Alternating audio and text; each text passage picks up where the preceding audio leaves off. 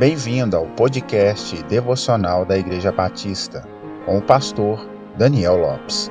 Siga as nossas redes sociais, arroba PIB Francisca Adriângela, um lugar de encontro com Deus.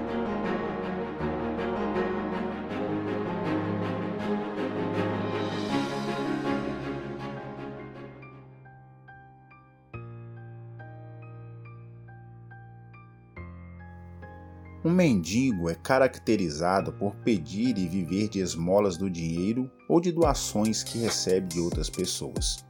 Em muitos casos, são pessoas que, por omissão e negligência, caíram nessa situação e não tiveram forças para se reerguerem.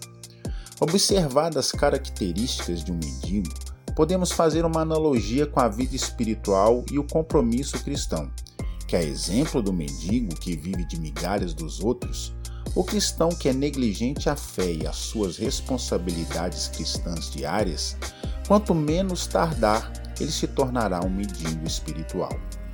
O escritor aos Hebreus, no capítulo 6, dirige suas palavras a pessoas que correm o perigo de abandonar a fé, mesmo sabendo que os eleitos não podem cair da graça definitivamente. Ele alerta sobre a responsabilidade de viver uma vida dedicada a Deus e aos princípios que ele mesmo deu ao seu povo. Sendo assim, lemos nos versos 11 e 12. Desejamos, contudo, que cada um de vós demonstre o mesmo esforço dedicado até o fim, para que tenhais a plena certeza da esperança, de maneira que não vos torneis negligentes mas imiteis aqueles que, por intermédio da fé e da longanimidade, recebam a herança prometida.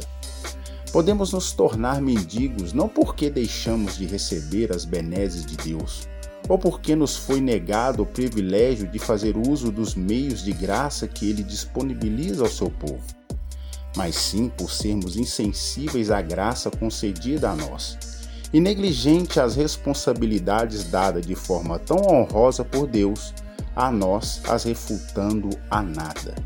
E quando assim agimos, caímos na sarjeta do pecado.